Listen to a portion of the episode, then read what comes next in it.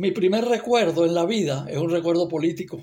Yo nunca pude ser cineasta por completo, porque yo eh, tenía un interés en la política y nunca pude ser un político por completo, porque yo era cineasta la boda está en peligro de deteriorarse irreversiblemente, irremediablemente. Hay condiciones para que con un presupuesto bastante razonable Bolívar Film restaure la película.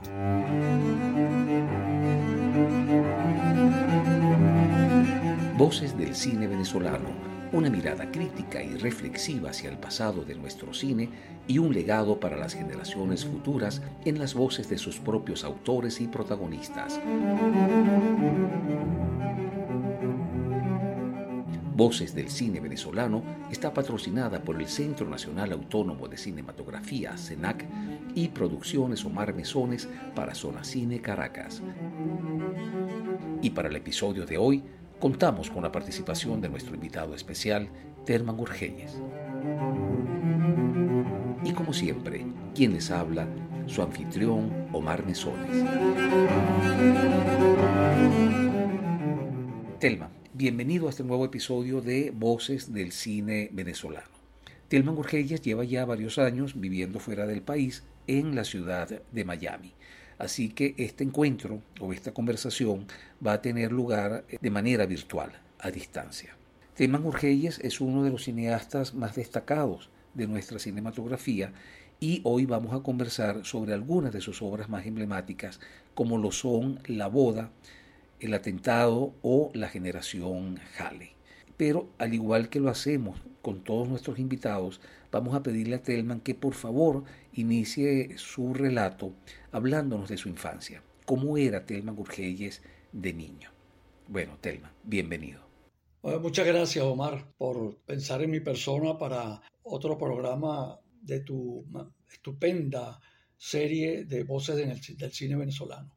Te felicito por esto, igual que te felicito por la serie de, de Making of que hiciste de, varias películas venezolanas, de las cuales tuve oportunidad de ver algunas cuando yo estuve en Venezuela, que es verdaderamente un, trabajo verdaderamente muy valioso.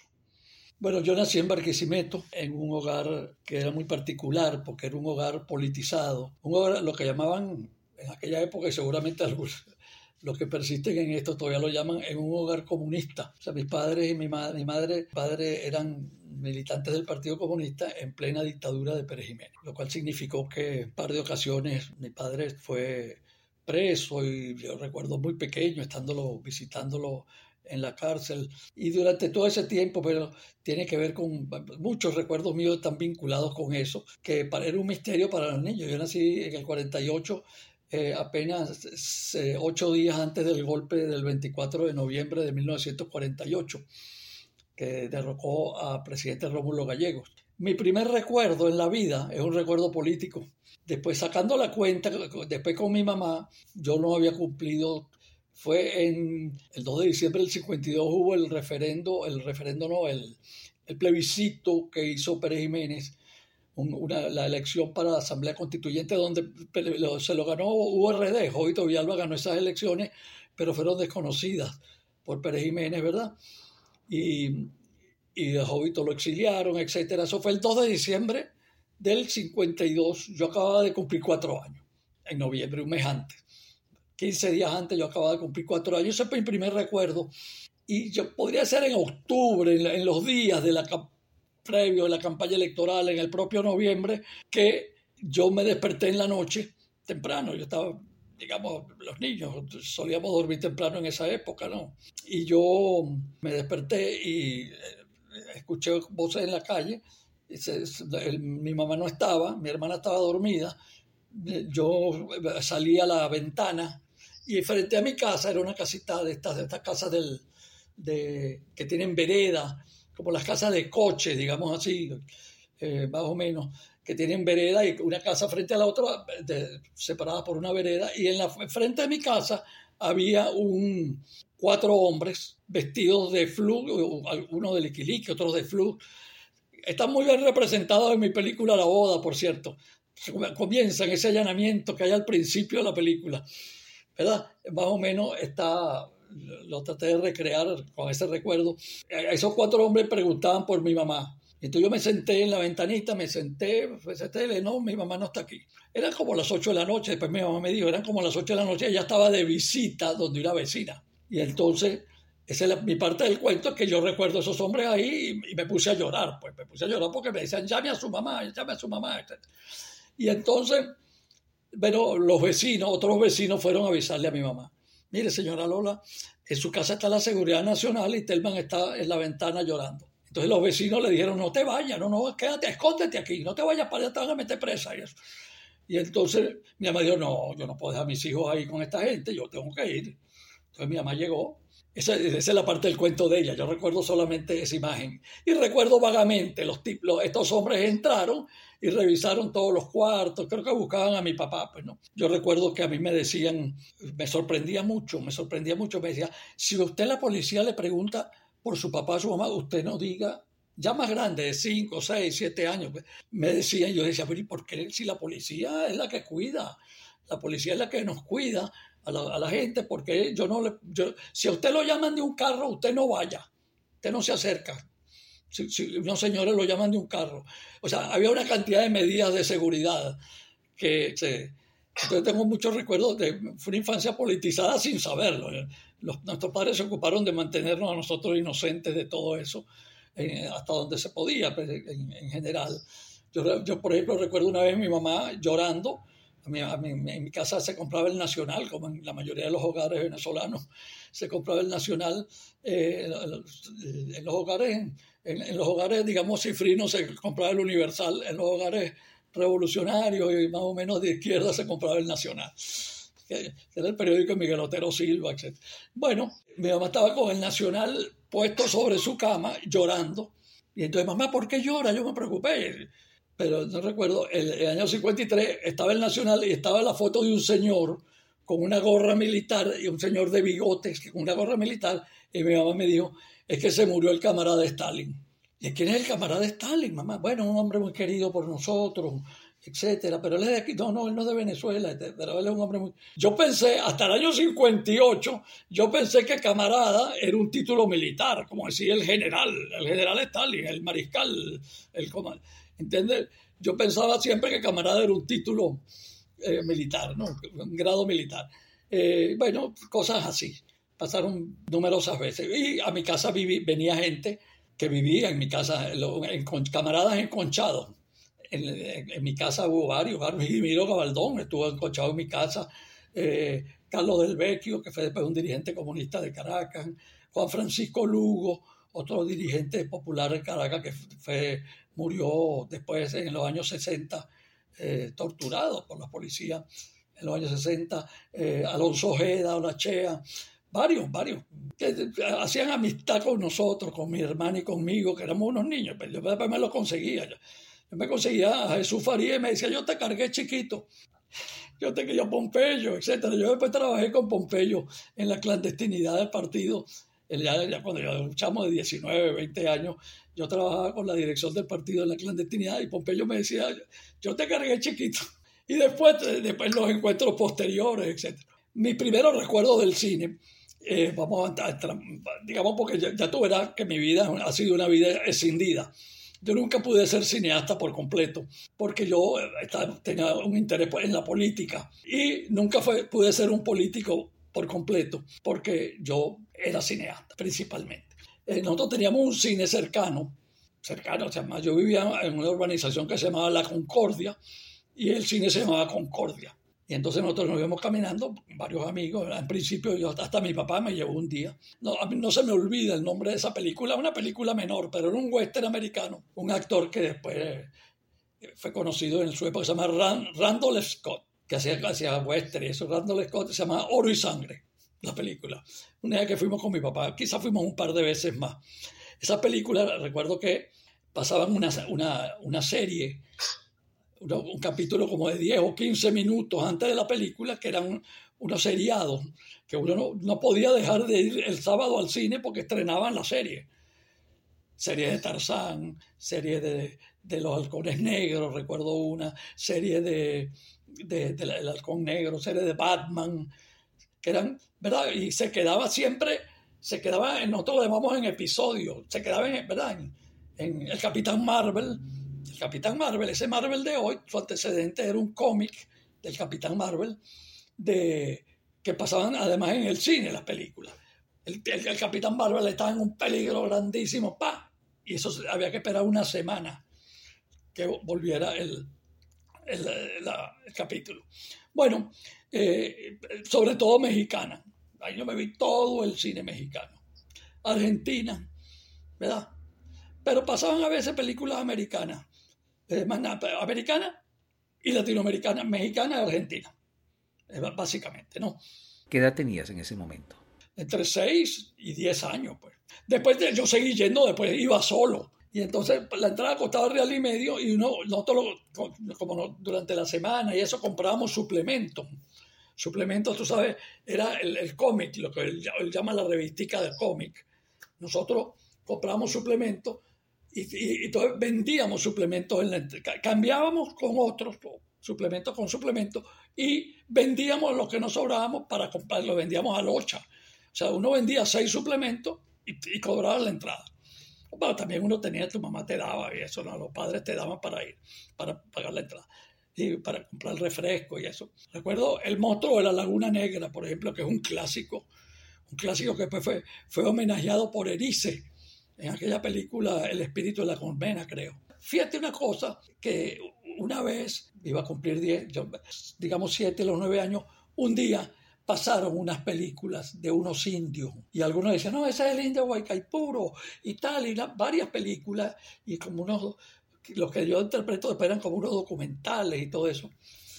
Y entonces yo, siempre me quedé con la cosa, ¿qué películas serían esas? Porque no eran las películas que yo veía en el cine Concordia, que tenían títulos, que tenían canciones, que tenían los créditos, que tenían todas estas cosas. Una película, no, era una película distintas a las otras películas, distintas. Bueno, chicos, yo después trabajé en la Biblioteca Nacional. Eh, yo fundé el archivo audiovisual en el edificio, eh, eh, primero eso quedaba, eso quedaba una oficina ahí en, en, la, en, la, floresta. Después alquilaron un edificio, el edificio Rogui, en la Trinidad, y ahí empezamos a recibir películas y películas. todo el archivo de imagen de Caracas, contratamos un señor que durante, yo me fui de ahí y un señor se, se encargaba de, bueno, y la biblioteca hizo un contrato con dos queridos amigos, que fueron Oscar Garbizu y Luisa de la Vil, Tenana, eh, para que ellos propusieron un proyecto para rescatar las películas de Amabilis Cordero. Las llevaron a Canadá, al National Film Board de Canadá, y las, pasaron de acetato, de, de, nitrato a acetato, y las llevaron a la biblioteca. Y entonces un día las vimos Coño, chicos, qué impresionante. Oscar con dijo, esta es la película que yo veía en la escuela. Esta es la película. Amor de Indio se llama la película, porque eran películas muy naif. Se pueden ver hoy en día eh, conmovedor. Películas un poco naif, pues, porque Amable era un artesano autodidacta. Y entonces bueno, chicos, vi la película y yo me puse a llorar, pues se me salieron las lágrimas. Mira, que, porque entonces me enteré, eh, junto con la investigación que hizo, que hicieron ellos, que Amabile Cordero era barquisimetano. Entonces, ahí además eh, trajeron Tenana y, y Oscar, sobre todo, trajeron los, los cuadernos de, Amabilis Cordero, trajeron los guiones, sus proyectos ahí me como yo, yo quise hacer una película, nunca la pude hacer y quizás ya no la haga nunca, quizás, pero sobre Amabilis Cordero, porque Amabilis Cordero era, yo dije, este es igualito a nosotros, ya yo hacía cine cuando eso pasó, yo había hecho El Rey del Joropo ya, y entré a trabajar en la Biblioteca Nacional. Y entonces yo dije, caramba, esto es lo mismo, las cartas, le mandaba cartas a Gómez, después le mandó cartas a López Contreras, después le mandó cartas a, Medina Angarita, después le, hasta la Wolfgang Larrazábal ya en el 58, a Betancourt, mandándole cartas pidiendo ayuda para el cine, para hacer cine. Yo, esta es la historia de nosotros. Yo quería hacer esa película sobre Amable que terminaba en la Cinemateca Nacional, reunir a todos los cineastas ahí, pasarles la película, ¿entiendes? Pasarles lo que tuviera hecho y, entonces interrogarlos a todos. Mira, mira, este, este, este hombre es como nosotros, un precursor de lo que nosotros seguimos haciendo, jalando bola y vaina para hacer cine. Y es lo que hacen inclusive en el, en el mundo entero, la mayoría de los cineastas independientes, pues no. ¿en qué momento se produce ese encuentro con el cine que te permite verlo ya como una vocación o como una alternativa profesional? Hubo un momento clave que fue imagen de Caracas. Seguramente eso se ha hablado varias veces. Creo que Antonio Gerandi lo mencionó también cuando lo escuché. Eso es lo, porque la mayoría, muchos de las personas que tú has entrevistado pasaron por imagen de Caracas. Imagen de Caracas, yo estudiaba en la universidad. A me gustaba, bueno, yo quería escribir. Y de hecho escribía que cuentos, malísima poesía, que nunca la enseñé porque no me gustaba, también no me gusta esto, pero cuentos, escribía cuentos, etcétera, y que yo quería, inclusive ya, de hecho yo me retiré de la escuela de psicología y me fui a estudiar letras. Es un episodio que pasé un año en la escuela de letras, ya te lo contaré, este episodio. Entonces, pero yo descubrí una película el año pasado en Marienbad, una película bastante difícil de seguir, pero una película con un ritmo, con una poesía y aquella voz en off sobre la memoria, etc. Yo dije, esta vaina es igual que la igual o mejor que la literatura. O sea, si uno quiere ser un artista, un escritor, un narrador, si uno quiere ser una persona que yo, bueno, un ratón de, le, yo estaba leyendo a Borges, estaba leyendo a Vargas Llosa, García Márquez, está, todo eso, estaba hablando de años 66, 67 más o menos, que es el mismo tiempo de imagen de Caracas, por cierto. Entonces coincide imagen de Caracas con el año pasado en Marienbad. Yo dije, bueno chicos, porque a mí me costaba mucho la literatura, porque yo, vivía, yo vivía en la residencia hasta el año 66, que la cerraron, hasta finales del 66. Y entonces yo me sentaba a escribir a mano, porque no tenía máquina de escribir, me sentaba a escribir a mano, y todo esto, y mis amigos se iban a echarse palos, y se iban, pasaban a grande, echaban etcétera, y tal. Y entonces yo decía, coño, qué ladilla, ¿no? Yo quería escribir, o sea, la, escritura, la escritura me parecía una cosa que me gustaba, que yo ambicionaba, porque yo andaba, estaba siendo muy lector. Y entonces decía, ¿por qué razón yo me pierdo cosas con esta vaina? Uno, yo era gregario, pues toda mi vida lo he sido, pero yo era más gregario. Y entonces me aburría, me decía, coño, era como una obligación, que de hecho todos los escritores importantes, Vargas Llosa, que es el icono mío, dice, coño, esta vaina es un sufrimiento, no, no tiene que sentarse carajo a escribir. Y entonces, y entonces yo como que no estaba listo para ese sufrimiento. Y entonces empecé como lector, disfrutaba la literatura como lector y coincidieron dos cosas. Creo que eso ya fue en el 67, que yo vi el año pasado en Marienbad. Este hombre eh, es como Vargas Llosa, quizás más importante.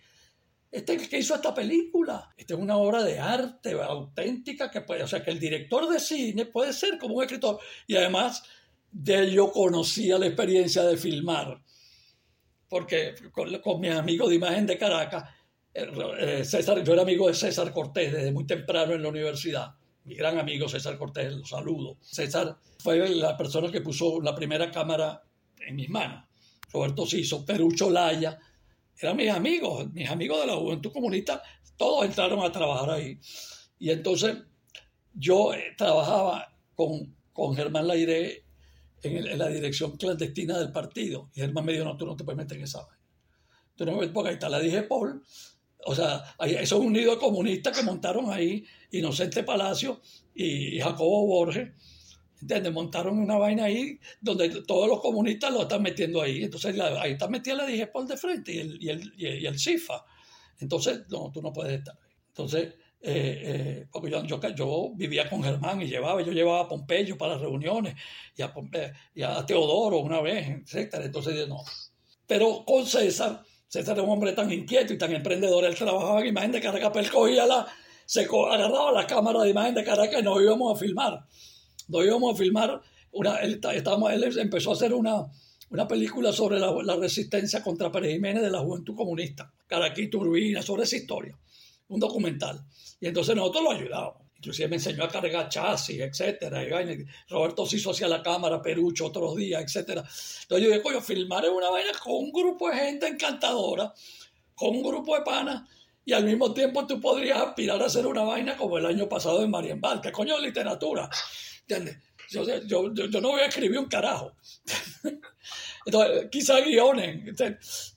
ah, bueno, no, un poquito antes, otra persona, lo tengo que mencionar, importante en esta cuestión de cómo llegué yo finalmente al cine, es Carlos Apuro.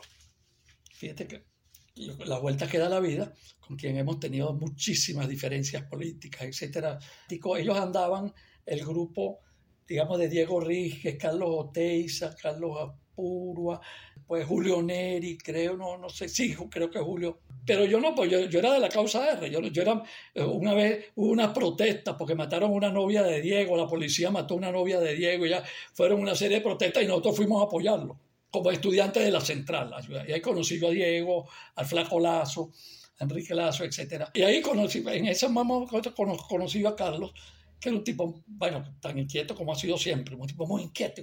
Y nos pusimos a hacer Super 8. Nos compramos una cámara Super 8 y empezamos y filmábamos los matrimonios. Nosotros filmamos, habíamos dos, dos, grupos que filmamos matrimonios. Diego Ríquez y Julio Neri por un lado y Carlitos Apuro y yo por el otro lado. Hicimos una compañía y le pusimos como nombre Felicine, Felicine. Le filmamos su felicidad, filmamos matrimonio, pero gente cifrinísima, etcétera, ¿no? Y filmamos también cositas de, medio documentales, etcétera. Y entonces todo eso confluyó en el taller de guion cinematográfico de Carlos Rebolledo en el CELAR.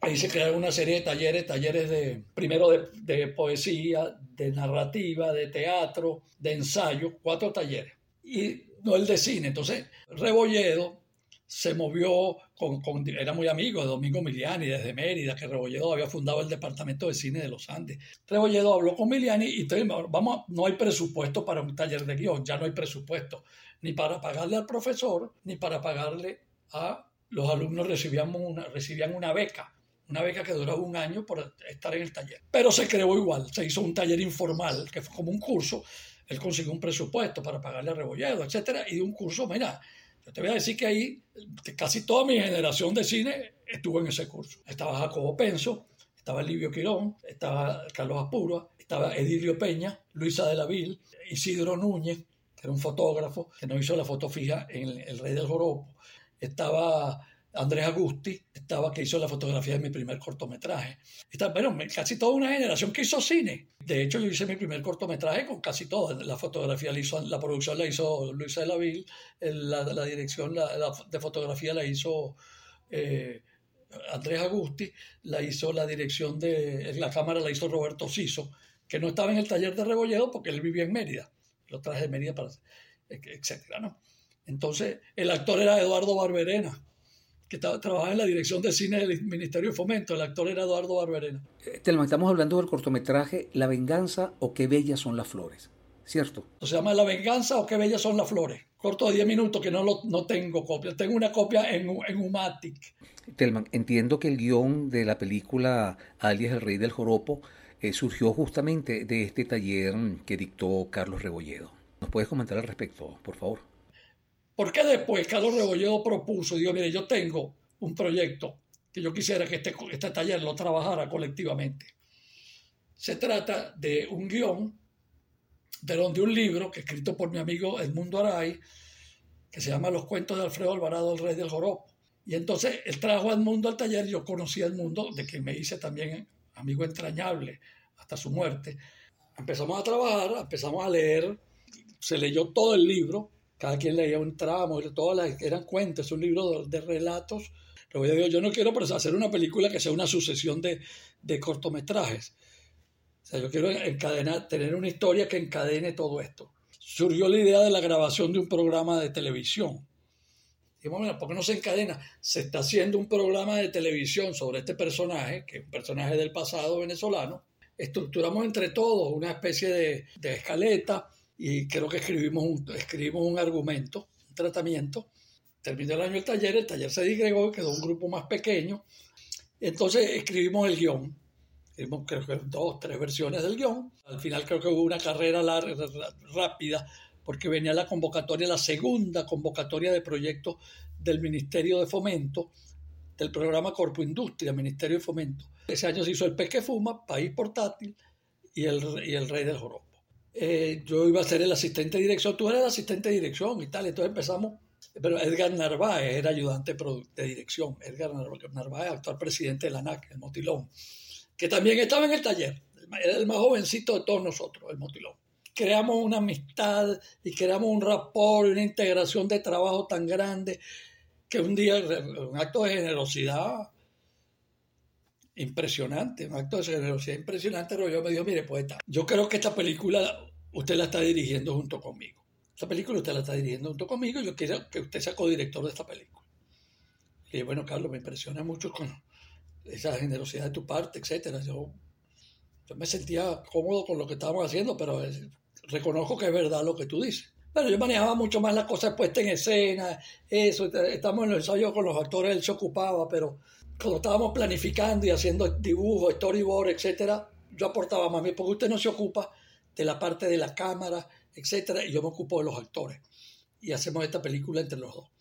Yo le dije que sí. ¿En qué momento Rebolledo te propone ser codirector de la película? ¿Antes del rodaje o durante el rodaje? En la última semana, diría yo. Ya habíamos hecho pruebas de cámara, visitado locaciones, visitamos las locaciones para un poco hacer las posiciones de cámara y eso.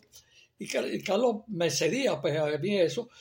Y yo, yo, yo no lo había pensado, realmente que yo podía hacer eso. O sea, pero cuando él me lo dijo me sonó completamente, pero es verdad, eso que tú estás diciendo está ocurriendo. Que yo en estas cosas, cuando estamos planeando la puesta en escena, yo intervengo más. Y, él, y, yo ni siquiera asistía a los ensayos con los actores, lo, hacía él.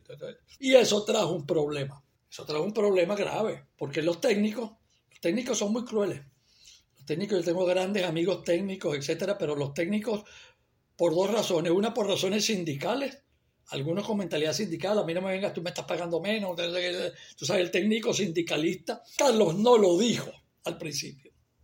Carlos tenía un rey en mi mano derecha, no, sé, no se atrevió, pues dice, bueno, esa es una cosa, yo nunca, o sea, no me molesté por eso ni nada, pero Carlos no lo dijo y a mí no me importó. Pero empezamos a ejecutar la vaina el primer día. El primer día de fue en la casa de María Cristina Caprile, una quinta que tenía María Cristina en Los Chorros, muy bonita. Bueno, yo estoy con los tipos de cámara, el, camarógrafo era Gustavo Chami, un tipo muy complicado, un tipo que quería dirigir la película. Eh, otro director de primer este tipo se quiere coger la película para él. O sea, todo alrededor de la cámara, un tipo que regañaba a los actores, un tipo muy odio, y yo lo empecé a poner parado después. Un día inclusive tuvo un palo de esteban de la película. Bueno, entonces, yo intervino Rebolledo y se quedó. Y me dijo cuando, cuando la vio en el estreno, me dijo, yo esta película la vi por cámara y yo no me di cuenta de la película que ustedes estaban haciendo. Yo pensaba que ustedes no sabían un coño de esto y que yo iba, yo podía hacer una película mejor de lo que ustedes estaban haciendo. Tú me diste un parado, no me dejaste intervenir como yo solo intervenir en algunos rodajes si me dejan. Coño, pero qué buena película y te felicito, Iván, y felicito a Rebolledo por haberte dado a ti también esa confianza. Lo y Vita Elbo, que ahorita es mi gran amigo, después fue mi director de fotografía, muy querido de Malena y todo eso, era el foquista. Pero jodido, Vita Elbo se burlaba, decía, bueno, coño, tú quieres, yo, yo, yo, eh, estábamos haciendo un dolly, yo me quería montar en el dolly para ver por cámara y yo, coño, mira, aquí estamos cobrando por el paseo en dolly, me decía Gaña. Entonces, los técnicos son muy crueles sobre todo con los advenedizos, porque a mí nadie me conocía en el cine. Yo había hecho un cortometraje con un grupo de amigos que estábamos en el taller de Rebolledo. Había trabajado como actor secundario, terciario, digamos, en una película de Alfredo Lugo. Eh, iba para algunos rodajes, pero yo no era un hombre del medio. Mire, este carajo, ¿de dónde sale aquí que nos está dando órdenes a todos? Además, yo, yo, también tengo carácter, soy hombre de carácter también, como todos saben. Y entonces yo decía, mira, acá para aquí. Filmamos dos días en la casa de María Cristina y nos fuimos para La Guaira. Nos alojamos en un hotel. No hay cosa más intensa y más, más peligrosa en un rodaje que un equipo sobre todo en los primeros días del rodaje, metido juntos, pernoctando después del rodaje, porque en el rodaje la gente se va para su casa, pero cuando termina en un hotel, la gente se va al bar a tomar trago, a conversar y entonces, coño, empezó a crecer aquel chisme y un mar de fondo y una vaina, coño, contra mi persona. Este carajo le está quitando la película Rebolledo. Y vaina, entonces, coño, yo, hablé, yo hablé con Rebolledo y con el mundo. Coño, Rebolledo, lo que pasa es que yo nunca, yo no te lo voy a decir, pero tú nunca le dijiste a esta gente lo que tú me propusiste a mí como división del trabajo. Si tú quieres, puedes echar para atrás lo que tú dijiste, que seamos los dos directores, puedes echarlo para atrás. O sea, tú me propusiste, yo acepté, me parece correcto, me parece que además se ajusta a la división del trabajo que estamos teniendo, pero esta gente no lo sabe. Entonces yo estoy quedando aquí como, además, tú eres un hombre conocido en el cine nacional, un señor respetado, entonces yo este muchacho el carajo le está quitando la película. Entonces, coño, yo, yo, yo no puedo ser, o, tú aclaras eso, aunque tú digas, o sea, Telman es un asistente con derechos y vaina, si no quieres decir, eh, o, pero yo no puedo, o sea, si tú no me apoyas a mí, yo me tengo que ir. Inclusive se hizo una reunión, pero yo vi un par de fondo, bueno, pero es que aquí no se sabe quién manda en esta película, intervino alguien, no sé si fue el propio Chami, alguien, traímos un director de fotografía brasileño, Ventura se llamaba el apellido, José Ventura, o sea,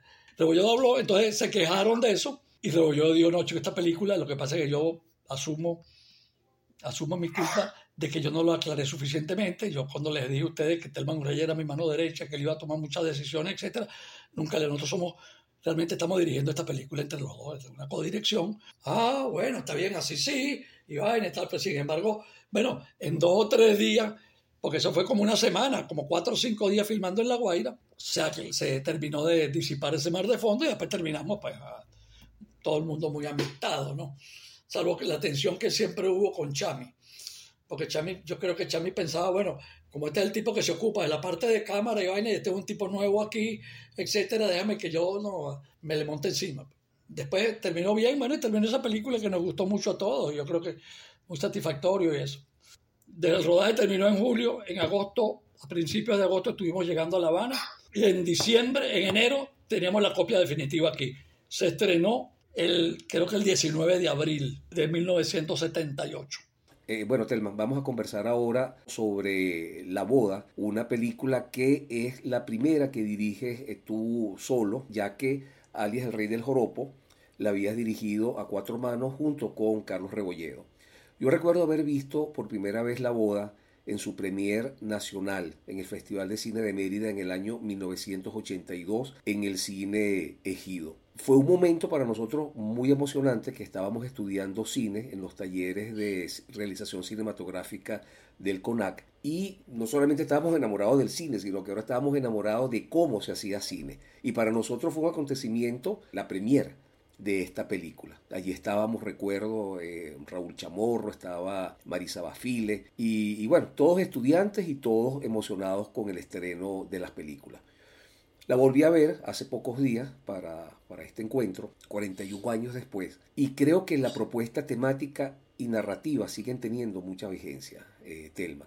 A mi modo de ver, no se trata de una película en donde se debate el bien y el mal, sino la justicia y la injusticia, lo cual de alguna manera ya la, la convierte en una película con un tono social muy fuerte Entiendo también que acá con esta película, con la boda, es un poco como el punto de llegada de muchas inquietudes que tú habías tenido a lo largo de tu vida hasta ese momento. Yo eh, presenté un proyecto para concursar para el taller de guion del Centro de Estudios Latinoamericanos Rómulo Gallegos, eh, coordinado por Carlos Rebolledo, y pedían un proyecto. Y mi proyecto, mi proyecto creo que, no me acuerdo si se llamaba el Movimiento Obrero o algo así, que era un, proyecto, un nombre genérico, la clase obrera, el movimiento obrero, y así se presentó. Era el resultado de, muchas, de la confluencia de muchas experiencias. La experiencia que ya te conté de mi familia, de mis padres durante la dictadura de Pérez Jiménez, la prisión de mi papá, el, eh, el allanamiento a mi casa, etcétera y, la caída de Pérez Jiménez, que esta te la mencionaré porque no está ahí, la caída de Pérez Jiménez que a mí me tomó en Caracas y que yo, yo fui testigo a los nueve años, no había cumplido yo todavía, acababa de cumplir nueve años en enero del 58, eso está en la película. Eh, y al mismo tiempo la experiencia, mi papá también fue dirigente sindical, esas experiencias confluyeron y se hizo la, el, el, guion. Yo no, no trabajé tanto el proyecto presentado durante el taller porque nos pusimos a hacer el rey del joropo. Yo había hablado con Edilio Peña. Edilio Peña que había estado en el taller, no éramos tan amigos, pero era un tipo que yo respetaba. Yo dije, mire, yo tengo un proyecto y yo te, se lo dije en el taller, en el primero, yo quisiera que tú trabajaras conmigo ese guion. Edilio me dijo, ¿por qué no me entregas una sinopsis? Un, un, nosotros no teníamos, manejábamos mucho la terminología como la manejo yo hoy en día y la manejamos todos hoy en día, digamos, del guion, etcétera, me estaba pidiendo un tratamiento. Entonces escribí lo que fue un tratamiento, un tratamiento de 11 páginas más o menos, 11, 11 páginas y media, y, y donde ya yo le proponía la estructura. Usted tiene que ser una película que vaya, ya, el Rey del Joropo lo tenía, dos tiempos, ¿verdad? El programa de televisión y las historias de Alfredo Alvarado en el pasado yo quiero complicar un poquito más esto de cómo fue el rey del Joropo. O sea, si vamos a trabajar 30 años, esta, historia comenzaba en el año 50, vamos a, vamos a contar 30 años de la, de la historia de Venezuela. Y entonces contarlas linealmente va a ser muy largo y tedioso. Vamos a buscar dos momentos. ¿Cómo hago yo para contar esto en dos tiempos? ¿Qué pasa en el presente? Y eh, una amiga me contó, me dijo, oye, chico, una amiga amiga cifrina, pues, de, de clase social alta, me dijo, tú sabes, tuve una experiencia este fin de semana muy curioso, porque fulana, una amiga de ella, también del country club, pues eso, su mamá le, le, dijo que la acompañara porque se casaba el hijo de la mujer de la señora de servicio de la casa de toda la vida. Y entonces era en un barriecito en Petare. Y mi mamá quiso ir, la mamá de ella quiso ir, y ella me dijo que las acompañara. Su amiga le dijo, acompáñame, yo, vamos mi mamá, tú y yo y tal, y vamos a empezar. Eh, eran estas muchachas que estudiaban en la Universidad Católica, que estaban un poco en la cosa de la izquierda, de, eh, ¿cómo se llamaba? El movimiento UCAP, UCAP Libre. Tú no tienes idea la experiencia que fue eso, chicos. La gente del barrio tan agradecida con la señora de la, señora rica en el barrio. Entonces, me contó un poco de cosas yo dije, coño, esa es la película. Esa es la película. Ahí meto todo. En esa boda meto yo todo. Yo te diría que en una semana le escribí yo eso a Edilio. Mi maquinita escribí que yo tenía en Venezuela. Le, le pasé esas 10 cuartillas a Edilio y como Edilio muy rápido, como a los dos o tres meses, Edilio me mandó la primera versión del guion. Estamos hablando del 79, le hicimos rápido. Yo pensé que no estábamos tardando mucho, pero el proyecto me fue aprobado en el 80, y, en el 80 a finales del 80 más o menos. Y yo en diciembre del 81, en noviembre del 81, noviembre y diciembre hice el rodaje. Uno le, uno le parecía que eso era lentísimo, oye, y resulta que éramos rapidísimos, y eso que estábamos en 35, había que esperar la copia de trabajo, el, cine Canaima, ¿te acuerdas del famoso cine Canaima que, donde quedaba primero el Cone Island? Y el cine Canaima cerró, y entonces yo tenía buenas relaciones con el Blanco y Travieso, con Blancica, que eran los, el, el circuito Radonki, que eran los dueños del local, y entonces me prestaron el cine. Se, le quitaron todas las butacas, nosotros hicimos una, una placa Rubén Ciso, bueno, con unos albañiles, Rubén Ciso fue el escenógrafo, con una, hizo una placa de, de concreto en la parte donde estaba abajo, pues tú sabes que esos cines eran así, y muchos todavía lo son, tenían como una hondonada, y entonces esa hondonada la planamos con una placa de concreto que tenía el plano del rancho donde, donde se iba a hacer la fiesta. Ahí sembramos matas de cambur, pusimos la mata de cambur esa que está en el, patio, hicimos, bueno, de todo, y, Rubén construyó eso eh, estupendamente. Y entonces filmamos como dos semanas ahí, y filmamos, bueno, en toda Caracas, entonces eso... Eh, eh, una película, yo creo que en aquel momento fue la película más ambiciosa que se había hecho, la producción más ambiciosa, que se junto con País Portátil también, que había sido una película de, con, una, parte de, época. Eh, Telma, una pregunta técnica. ¿Por qué si la boda se filma en estudio, en la antigua sala del Teatro Canaima, bajo unas condiciones eh, sonoras eh, bastante controlables, ¿por qué tú decides de entrada doblar la película y no trabajar con sonido directo. Toda la película la doblamos. Bueno, porque yo suponía que el rodaje, esa fiesta iba a ser muy caótica. Mucha gente en el estudio yendo y viniendo, etcétera, y el resto había demasiadas locaciones en toda la ciudad. Y porque habíamos conocido, bueno, yo lo conocía, lo conocía, pero Mauricio Valerten y yo compartíamos oficina. Hicimos una, una, una alianza muy, muy, muy grande para alquilar los equipos y todo. Y Mauricio me dijo, mira, Mario Robles están montando un estudio y Mario Abate, Mario Robles y Mario Abate están montando un, terminando de montar un estudio muy bueno, muy moderno de grabación para música y para cine. Tiene todos los equipos más modernos, etcétera. Entonces, y nos está proponiendo que si nosotros podemos hacer toda la postproducción de sonido ahí, por supuesto, y nos dice que tiene salas de doblaje maravillosas. Yo voy a doblar mi película, me dijo Mauricio. Inclusive Mauricio filmó la película con una 12 una cámara 12. Es importante, no, yo sí, yo sí filmé con una cámara BL, una BL1, pero está bien, vamos, yo, vamos a doblar toda la película porque nos ahorramos. Nos ahorramos como lo, se usa mucho en Italia. Estados Unidos era el, cine que, digamos, el, lugar donde más se hace sonido directo. Estados Unidos era como un dogma, pero, pero los italianos, todos los italianos, Fellini, todo el mundo, los western spaghetti, todo eso era doblado. El equipo de sonido era como un sonido directo. Pero yo dije, no, yo voy a hablar la película. No me arrepiento, creo que quedó bastante bien. Inclusive mucha gente se sorprendía que le dijéramos que habíamos doblado. Filmamos en ocho semanas, en siete semanas de noviembre a diciembre. y después eh, me quedó un cachito ahí que lo hice en unos pick-up shot los hice en enero. Y, yo estaba sufriendo una transformación también ideológica. De hecho, cuando la película se pasó en el Festival de La Habana, que inauguró el Festival de La Habana, se causó mucha impresión, pero también algunos silencios muy significativos de algunos cineastas cubanos. Algunos me, algunos me saludaban discretamente. Yo me había hecho amigo de todos esos directores cubanos porque habíamos pasado ocho meses en Cuba siendo el rey de Joropo. Y los conocí a través de Rebollero, porque era pana de todo y del mundo, que eran panas de todos estos tipos. Me felicitaron y tal, pero alguna gente me dijo, mira, un cubano me dijo, oye, en esa película no dejaste títere con cabeza, porque esta era una película que hacía un cuestionamiento de la izquierda, ya, pues, ¿no? Después de 42 años de haber dirigido la boda, si tuvieras la oportunidad, ¿crees que harías algo distinto en el guion, en la puesta en escena, en la postproducción? ¿Cambiarías algo de lo que hiciste? Yo estoy muy satisfecho de la película. Yo, de algunas películas puedo decir que me, que cambiaría cosas de algunas películas, te las mencioné cuando nos toque ahora, pero no, yo creo que la boda, la boda me sigue representando a mí. La boda está, el negativo, está en un proceso de pérdida de color. Nosotros hicimos la película en Fuji con, con Pucho Curtalón. Pucho me dijo, hay una película nueva de Fuji, yo la he usado en un par de comerciales, está muy buena. ¿Por qué no hacemos la película con Fuji? Y yo le dije, bueno, yo, soy yo siempre he arriesgado vamos, Pucho, vamos. La hicimos con Fuji y me arrepiento, es uno de los arrepentimientos, fíjate. No, de Pucho, Pucho es un gran director de fotografía y una gran persona.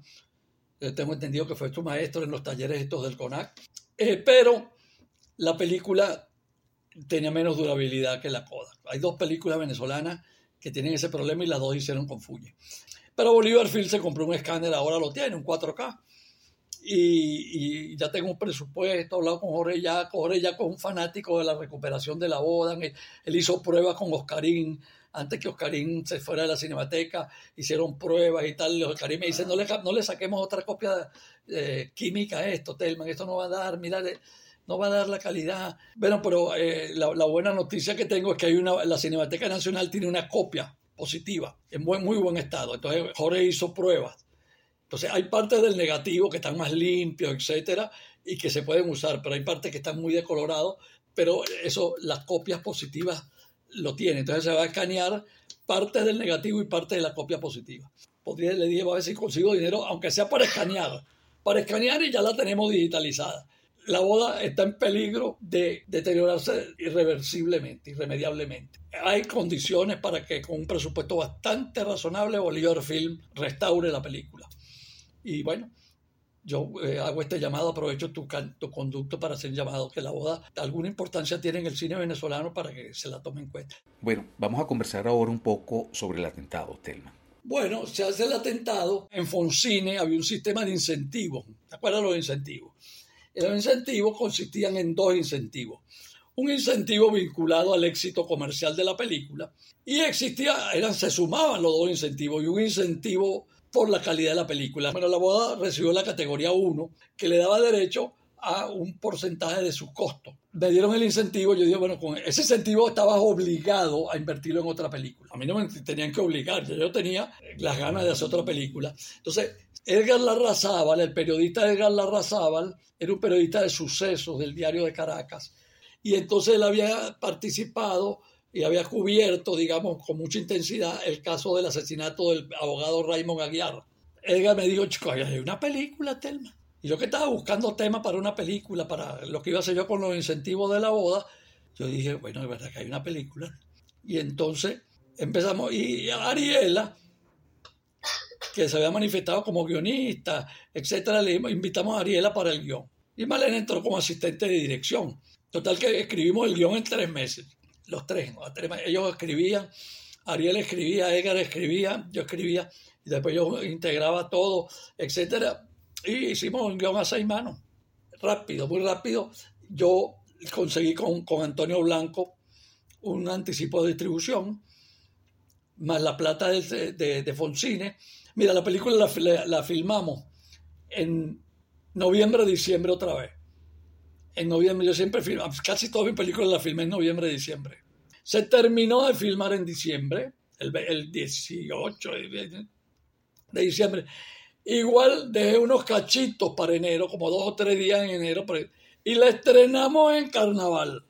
Eh, también editada por José Alcalde, que también le tengo que mencionarlo en la boda, que se había venido de España, de, de, Francia, de, se había hecho muy amigo de Miguel Curiel y de Ligia Blanco. Y bueno, la película fue un éxito, casi, casi 800 mil, 850. Yo diría que más, lo que pasa es que la cuenta que sacaba el, el Ministerio de Fomento, las cuentas siempre daban un poco menos.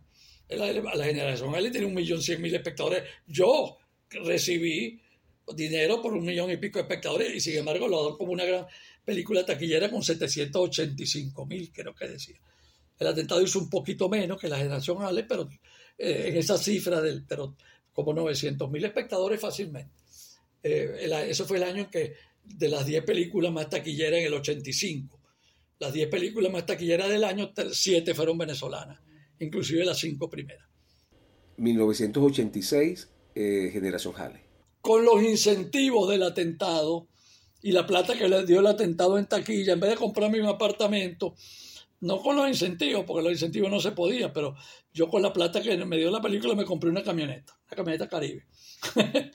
pero fue lo único, lo demás lo metí en otra película, que fue La Generación Hale. Bueno, eso surgió por lo siguiente. Mis hijas, mis hijas mayores, María Fernanda y Carmen Beatriz Urgelles Barberi, están en todas mis películas. Estuvieron pues como niñas. Son las niñitas que cuando el rey del Joropo es un niñito, ¿te acuerdas que hay una, una historia que se lo llevó una señora lo tenían agarrado con unos grillitos, ¿te acuerdas? Unos grillitos de... una señora se lo lleva para su casa y esa señora tiene dos hijas, dos niñitas. Esas niñitas eran María Fernanda y Carmen Beatriz, mis dos hijas. Pero ellas me dijeron, bueno, papá, tú siempre nos metes en las películas, pero a una cosita chiquitica. porque nosotros no hacemos no, algo más grande? Eh, yo le dije eso a Gustavo, que también tenía tres hijas hembras, yo tenía dos, él tenía tres. Y su hija, Alexandra, Alexandra Rodríguez, había hecho la película de José Alcalde, Operación Chocolate. Vamos a inventar una película. Eso surgió de la nada. Buscamos, yo me busqué a Diana, Diana Calimichi, le propusimos y yo le dije, ella era más joven, pues tú puedes sintonizar más, Diana, con esa juventud. Yo, ella no era, yo quería hacer una película, mis hijas tenían 14, 15 años y empezaron a inventar historias y empezamos a visitar, y a, ir a las minitecas, empezamos a ir a la fiesta de los muchachos. ¿no? Me acuerdo que pasamos una semana, un amigo me prestó un apartamento en la playa y pasamos una semana escribiendo el guion ahí, una versión. Vamos a juntar todo esto que tenemos. Pa, pa, pa, hicimos una primera versión y después fuimos haciendo nuevas versiones. Dacha Nazoa, Claudia Nazoa, que también es una guionista y estupenda directora, etcétera, a quien todos conocemos Dacha, yo le hice, una revisión. le dije, mira, Dacha, tenemos este guion. Eh, nos hizo unos comentarios y no escribió, pero nos dijo, este personaje me encanta, porque no le escriben un poquito más y nos dio ideas, etcétera. Hicimos una nueva versión, se la presentamos a Antonio Blanco, le encantó y se la presentamos como tenía mucha parte musical yo había tenido oportunidad de conocer a, Rodríguez Miranda, el presidente de Sonorot Ben, y le propusimos, con Antonio, yo le propusimos que entrara, y entonces él entró con el catálogo musical, metimos a Melissa. Cuando él dijo que sí, metimos, hicimos una versión para meter. Habíamos hablado de un artista, entonces que, que, que, hacía, pero ya después le pusimos corporidad y metimos a Melissa. Y bueno, hicimos un guion hecho para unas personas, para, como cuando le escriben un guion a una actriz o a un actor. Una película para nuestros hijos, para mis dos hijas y las tres de Gustavo. El casting fue maravilloso. Nosotros nos íbamos para las playas. Me acuerdo que había una, una guerra de minitecas en, en el sombrero Cayo Sombrero, allá en los callos de, de Chichiribichi, etc. Y nos pasamos una noche y nos cayó un palo de agua, estaba el flaco la arrasaba, Lirama Díaz, que era productora. Nos pusimos a bailar con los muchachos a las 3 de la mañana en medio de un palo de agua con unas minitecas. Bueno, total que reclutando gente con una, con una Polaroid, pa, pa, pa, buscando muchachos, buscando muchachos en Caracas, en las discotecas en Caracas, en, en, todo, en las calles y eso reunimos un casting, hicimos un casting enorme. Durante dos o tres días hicimos casting y después agarramos y seleccionamos a esos muchachos y se los entregamos, por cierto, aprovecho que acaba de fallecer ella, a Verónica Odó, para que Verónica en un taller de un mes preparara a esos muchachos sobre los rudimentos de actuar. Pues no, porque ningún actor, nadie era actor. Ellos hicieron el taller con Verónica, empezamos a filmar también en noviembre y diciembre. El primer día de rodaje era mi cumpleaños, me acuerdo, el 16 de noviembre de 1985. Tuvo que hacerlo porque era un concierto que daba Melissa, que es lo que, el concierto que está al final de la película. Cuatro cámaras, una cámara en una grúa, eh, Hernán Toro hacía esa cámara en la grúa, otra cámara la hacía Carlos Apurua en el, en el, en el escenario, otra cámara la hacía el camarógrafo de la película, Eddie León, no, Eddie León creo que está, Eddie León estaba en la, en la grúa, eh, eh, que la subían, bajaban, etcétera, y dos cámaras en el, en el escenario. hicimos la película, también la produjimos muy rápido y la estrenamos con muchísimo éxito. Hicimos un disco, hicimos, bueno, la película tenía, digamos, todos los ingredientes para, para ser eh, también muy exitosa. Pues, ¿no? Tú sabes que a mí me sorprende mucho porque todo el mundo dice que la película mía, que es clásica y que es emblemática, etcétera, es La Boda. Todo el mundo, bueno, en efecto lo es para el mundo del cine culto. Pero la película mía, que, que tiene más, más una película de culto, es La Generación Halley. La Generación Halley tiene páginas de Facebook, tiene varias páginas de Instagram, tiene, fanáticos impresionantes. Bueno, Telman, después, en el año 1993, un lapso largo de casi siete años, aparece Los Platos del Diablo. Iván González me dijo, mira, ¿te leíste la novela de Eduardo Liendo, Los Platos del Diablo? No, no, no me la he leído. Oye, léete esa novela, ya hay una película. Oye, yo me devolví, me metí en suma y la compré. Y ese fin de semana me la bebí de un Llamé a Eduardo Liendo y le dije que yo estaba interesado en, hacer una película sobre la. Y entonces me dijo que sí. Claro, Telmo, por favor, claro que sí.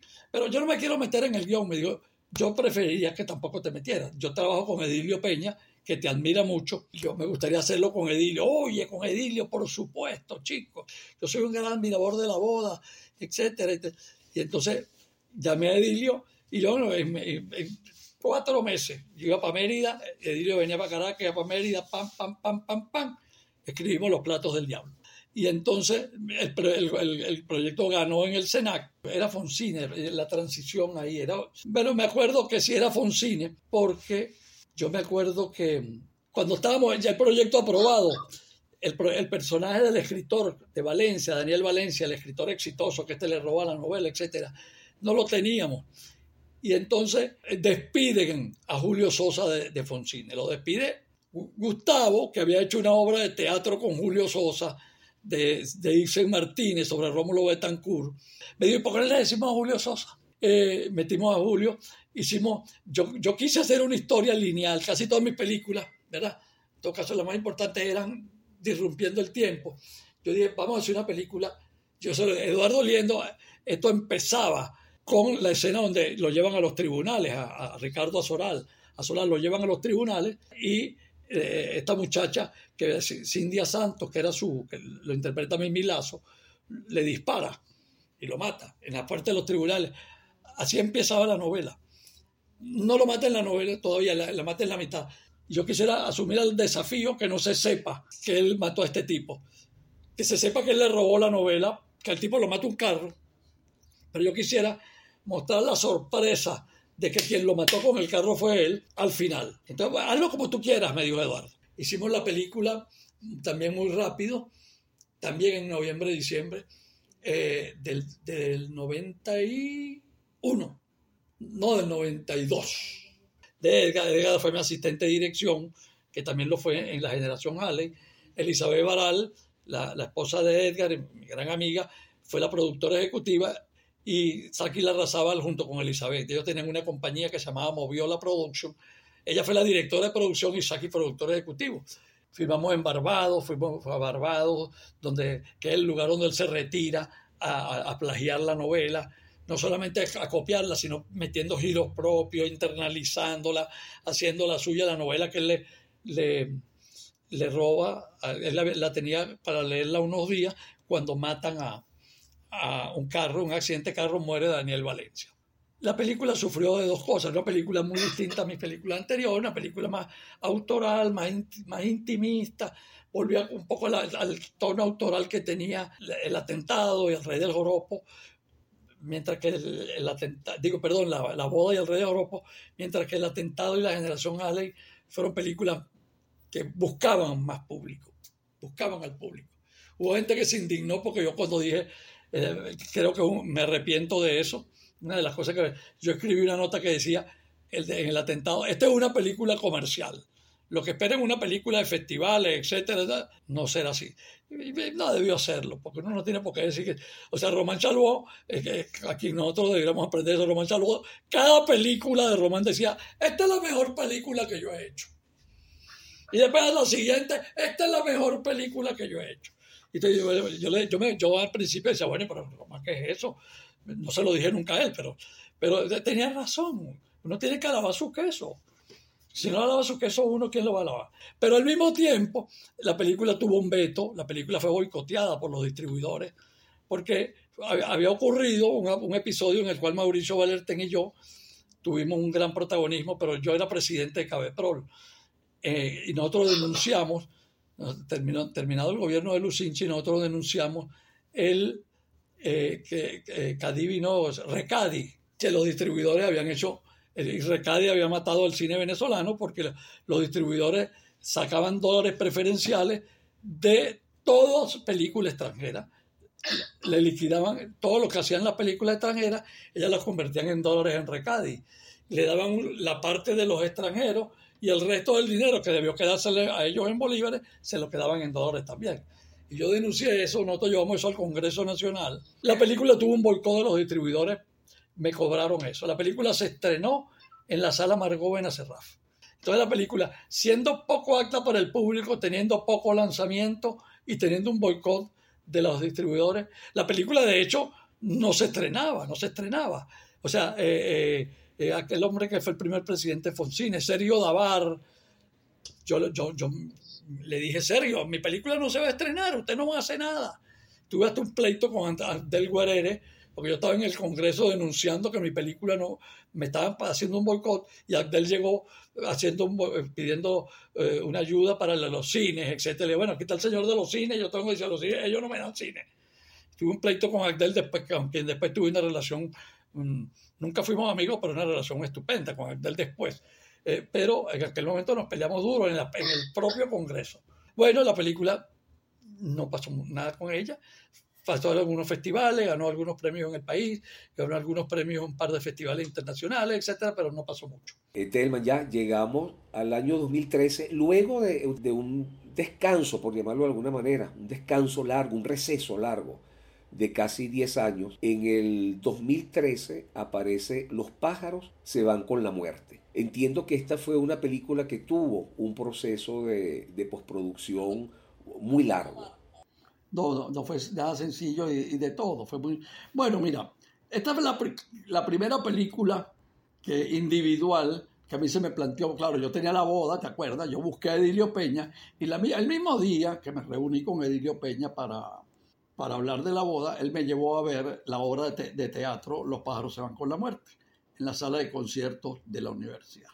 a mí me impresionó mucho y le dije a Edilio, Edilio, yo no tengo madurez para hacer esta película te dije yo, esta es una película, yo no sé, yo no sé quién te dictó a ti ese texto con lo joven que tú eres, pero esto es una cosa que tiene una profundidad, tiene unas implicaciones intimistas en las personalidades de estas mujeres, la relación que hay un trasfondo tan grande, tan profundo, que yo, me gusta mucho, yo quisiera hacer esta película, pero déjame que yo haga varias películas primero.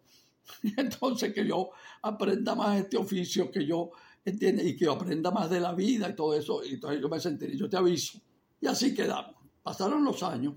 De, creo que después, mientras estábamos haciendo los platos del diablo, escribiendo el guion de los platos del diablo, porque sí, hablando de, en ese momento hablamos de hacer los pájaros. Por supuesto, bajo la dirección mía, como decía yo, si no lo escribo, por lo menos dirijo el guion. No me gusta esto, vámonos por aquí, vamos a desarrollar más esto, etcétera. ¿no? Bueno, lo yo una vez lo metí en el, en el, en el Foncine y la película me la aprobaron, pero yo, yo, yo, no, yo la rechacé, no lo hice. La metimos después, metimos como en el 96, junto con un proyecto de Malena que se llamaba Acosada en lunes de carnaval. Y las aprobaron las dos. Estuvimos moviéndonos por España, montamos una coproducción de la película de Malena y tal, y la filmamos las dos el mismo año. Tú que me preguntas qué no hubieras hecho, yo no hubiera, yo hubiera debido esperar un año más, decirle al, al, SENAC, mira, vamos a hacer esta película y no hagamos esta, yo renuncio y, lo vuelvo a introducir. De hecho, eh, el SENAC daba 100 mil bolívares o, o, 100 millones, no me acuerdo la cantidad, con este, este poco es cero, daba 100, 100. Al año siguiente, los que prácticamente filmaron junto conmigo, los que recibieron en la siguiente convocatoria, le dieron 165, lo cual hubiera representado para mí una gran cosa, una gran cosa para presupuestariamente, no se me hubiera atascado la película como se me atascó. Y al punto yo recuerdo que nosotros filmamos el último día con dos rollos de película que me prestó Filip Toledano. Filip Toledano y Diana Sánchez me prestaron dos rollos de película. Eh, terminamos la película, la, filmación, empezó el gobierno de Chávez y, uh, se lanzó una cosa que se llamó la sobremarcha cultural, algo así.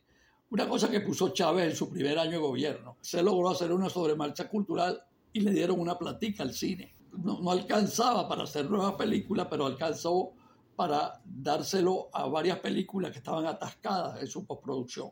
Me metimos los dos proyectos y esta vez aprobaron el de Malena, pero no aprobaron los pájaros. Bueno, me lo negaron, bueno, pero negaron, no importa. Y en el 2002 yo conseguí ciertos recursos y no sé qué para editar con Cacho, para pagarle a Cacho pues que terminara la, el primer corte de la película. Entonces, bueno, pero, yo, yo, la película estaba pensada con una cantidad de efectos visuales que, que yo no tenía como sufragarlo.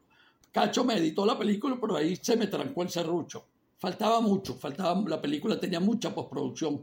En 2007 Juan Carlos Lozada agarra un dinero adicional que había entrado o excedentario que había entrado en el SENAC y convocó, porque había también varios proyectos atascados, había como 8 o 10 proyectos atacados, convocó a esas personas de los proyectos para que presentaran un plan de terminación y entonces yo presenté un plan de terminación que me fue aprobado. Y entonces me puse a hacer la película. Claro, plan de terminación, esa película necesitaba más recursos de los que me podían dar. Pero yo digo, con esto la termino. Me, me busqué una casa de efectos visuales en Venezuela, que un año haciendo los efectos visuales. O sea, el negocio de ellos eran los comerciales. Unos muchachos estupendos, muy buenos profesionales, pero la película era secundaria de las cuñas. Ellos me podían decir, mira, tenemos un comercial grande de Pepsi o sea que estas esta próximas dos semanas vamos a suspender lo tuyo. Entonces, así fui llevando, llevando, y, y al final, esos mismos retrasos de tiempo, que eh, mayormente ocasionados porque ellos hacían largas pausas, los tipos se empezaron a aburrir de la película. Los muchachos, ya casi coño que ladilla con este señor Iván. Algunos efectos me gustan mucho, otros me gustaron menos. Me gustaron menos al final. Pues están, bueno, pero yo le decía, vamos a mejorar esto aquí, coño, eterno, pero ¿qué me quieres tú? ¿Cuánto me has pagado tú, Iván? Entonces, yo, le pagué bien, pero bueno, era mucho menos de lo que yo solía facturarle a la, a la agencia de publicidad. La película se termina primero en el 2011. Hicimos la postproducción de sonido en Argentina, como lo hacíamos todos, la mezcla Dolby, etcétera, etcétera. Cuando, por, por una razón muy extraña que no voy a calificar aquí, cuando llegó la película de Argentina, llegó el sonido y lo fuimos con, eh, Orlando Anderson a, ver, para sincronizarlo para hacer la copia definitiva. La, eso la película la escaneé en Nueva York. Eh, después la película la fuimos a, sincronizar y no, no, había sincro de sonido. Había un desfase como de, como de un segundo, 30 cuadros fácilmente de, de desfase. Yo, yo creo que ahí no hubo buena voluntad del laboratorio argentino porque bueno, Jorge chequeó, Jorge Yaco chequeó cuadro a cuadro. Esto está bien, estos son 24 cuadros y está igual que la edición. El chequeó que, que, en, el transfer, digamos, el scanning no se había, no se había eh, modificado los cuadros. Y además cuando mezclamos en Argentina en pantalla grande se veía perfecto. bueno, ellos no reconocieron eso. Y bueno, pero me tienes que pagar 3 mil dólares más por, por, por resincronizarte la película. Entonces, pero, ¿por qué si esto pasó allá? Pero bueno, entonces total que la película, que yo la tenía estrenada para el 2011 más o menos, la digo, casi terminada, la película se tardó dos años hasta que yo conseguí 3 mil dólares para mandárselo a este laboratorio y me hicieran el trabajo de resincronización. La película terminó estrenándose en el 2013, o sea, 15 años después que se filmó. La película se filmó en, el 98, 99, perdón. Entonces la presentamos en el Festival de Mérida, no en copia definitiva todavía. la nota del Nacional de, de, González, Juan, Juan, Juan, Antonio González, dice, Telman Ureyes, 13 años después, estrenó, esa fue la noticia. Y, y así quedó. O sea, la noticia, toda la noticia alrededor de esta película resultó en los 13 años que yo me tardé haciéndola. Eh, a mí me gusta la película. Me pareció la... ¿Qué, ¿Qué, quisieras tú repetir? Todos los efectos visuales. No solamente los que están buenos, sino todos. El concepto de efectos visuales. De los créditos hasta el final. Eh, me, encanta la música de, de, Tullio Cremicini, me encanta en general todo, pero en la película mucha gente, a la gente que a mí me importa le gustó muchísimo. Tuve algunas muy buenas críticas de gente de, de, cine, las críticas de, de, cine fueron más bien frías, fueron más bien frías y algunas que ni siquiera leí, pero me dijeron que algunas fueron muy negativas, etcétera. Bueno, la película fallida, la película fue fallida. Alguien, no, no me faltó que me diera, eso fue María Leonza. María Leonza no quiere que la estén sacando en película. Bueno, Telma, estamos llegando ya al cierre de este episodio y como ya tú sabes, nosotros acostumbramos a hacerle a nuestros invitados una serie de preguntas de carácter personal. Y bueno, para comenzar, la primera de estas preguntas sería si en una situación, en un escenario imaginario, eh, tú, te, eh, tú te vieras en la necesidad, en la obligación de seleccionar, de quedarte con un libro, con un solo libro. ¿qué libro escogerías? La ciudad y los perros. Por supuesto, cualquiera de Vargas Llosa, pero podría ser La ciudad y los perros, la primera, o La Casa Verde, o Conversación en la Catedral. ¿Y qué película escogerías? Déjame escoger dos. Eh, Casa Blanca, va a poner, ok, una, Casa Blanca. Yo tengo otra película favorita que se llama El silencio de los corderos. ¿Qué director de cine? Scorsese. Scorsese tiene el modelo, el modelo que me gusta a mí de director que es el director que ha, hecho grandes comedias, ha hecho películas de guerra, películas de Ganter, películas de amor, eh, eh, intimistas. Eh, ¿Qué canción o cantante? Héctor Lavoe, porque cualquiera dice Pavarotti, no, no, no, Héctor Lavoe. ¿Qué personaje de la historia te gustaría conocer? Ese también es difícil, ¿no? Pero yo creo que Winston Churchill.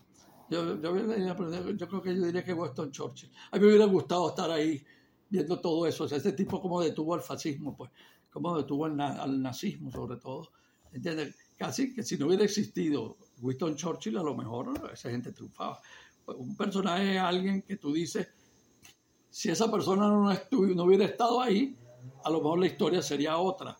¿En qué momento de la historia te hubiera gustado vivir o por lo menos pasarte una temporada? Sí, yo pienso poco en eso. Esta película me pones a pensar, porque yo, yo, a mí me gusta mucho mi tiempo, ¿no?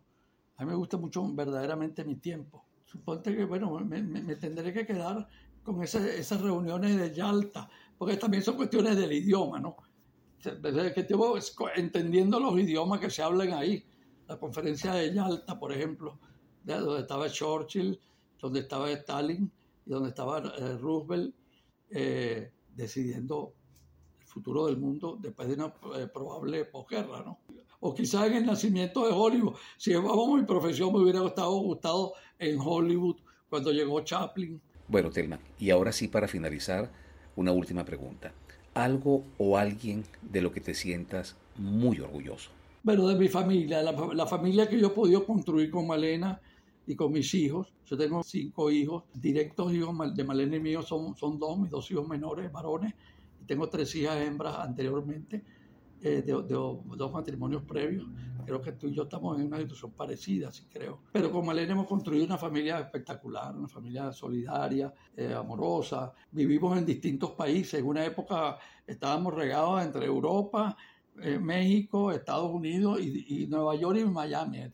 Ahorita estamos un poquitico más, tenemos como tres años que no nos reunimos todos, como dos, a veces nos reunimos cuatro, con cuatro de los hijos, falta uno, etcétera. Pero estoy muy orgulloso de, Malena, por supuesto, con la cual eh, hice una vida, pues la vida cinematográfica, que nadie se imagina a nosotros por separado, etcétera. Y los hijos, orgulloso de todos mis hijas y mis hijos. Bueno, Telma, de esta forma llegamos al final de este episodio de Voces del Cine Venezolano.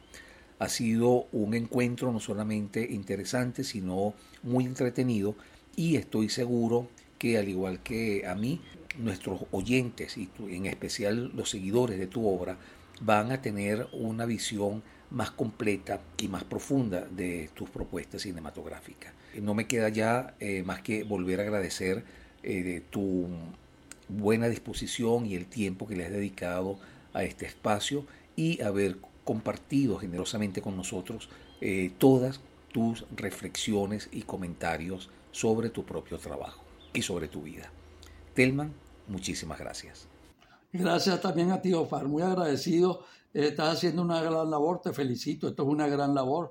Ya yo te, te lo mencioné por escrito el otro día, que la labor de, de los, de los making of fue muy reconocida. Era mucha, yo vi, llegué a ver dos o tres de ellos y me, parecieron estupendos. Y con esto que estás haciendo ahora, me parece que hay un, un gran, es lo que tú llamaste legado. El legado ya lo tienen y todavía te faltan muchos años más de trabajo.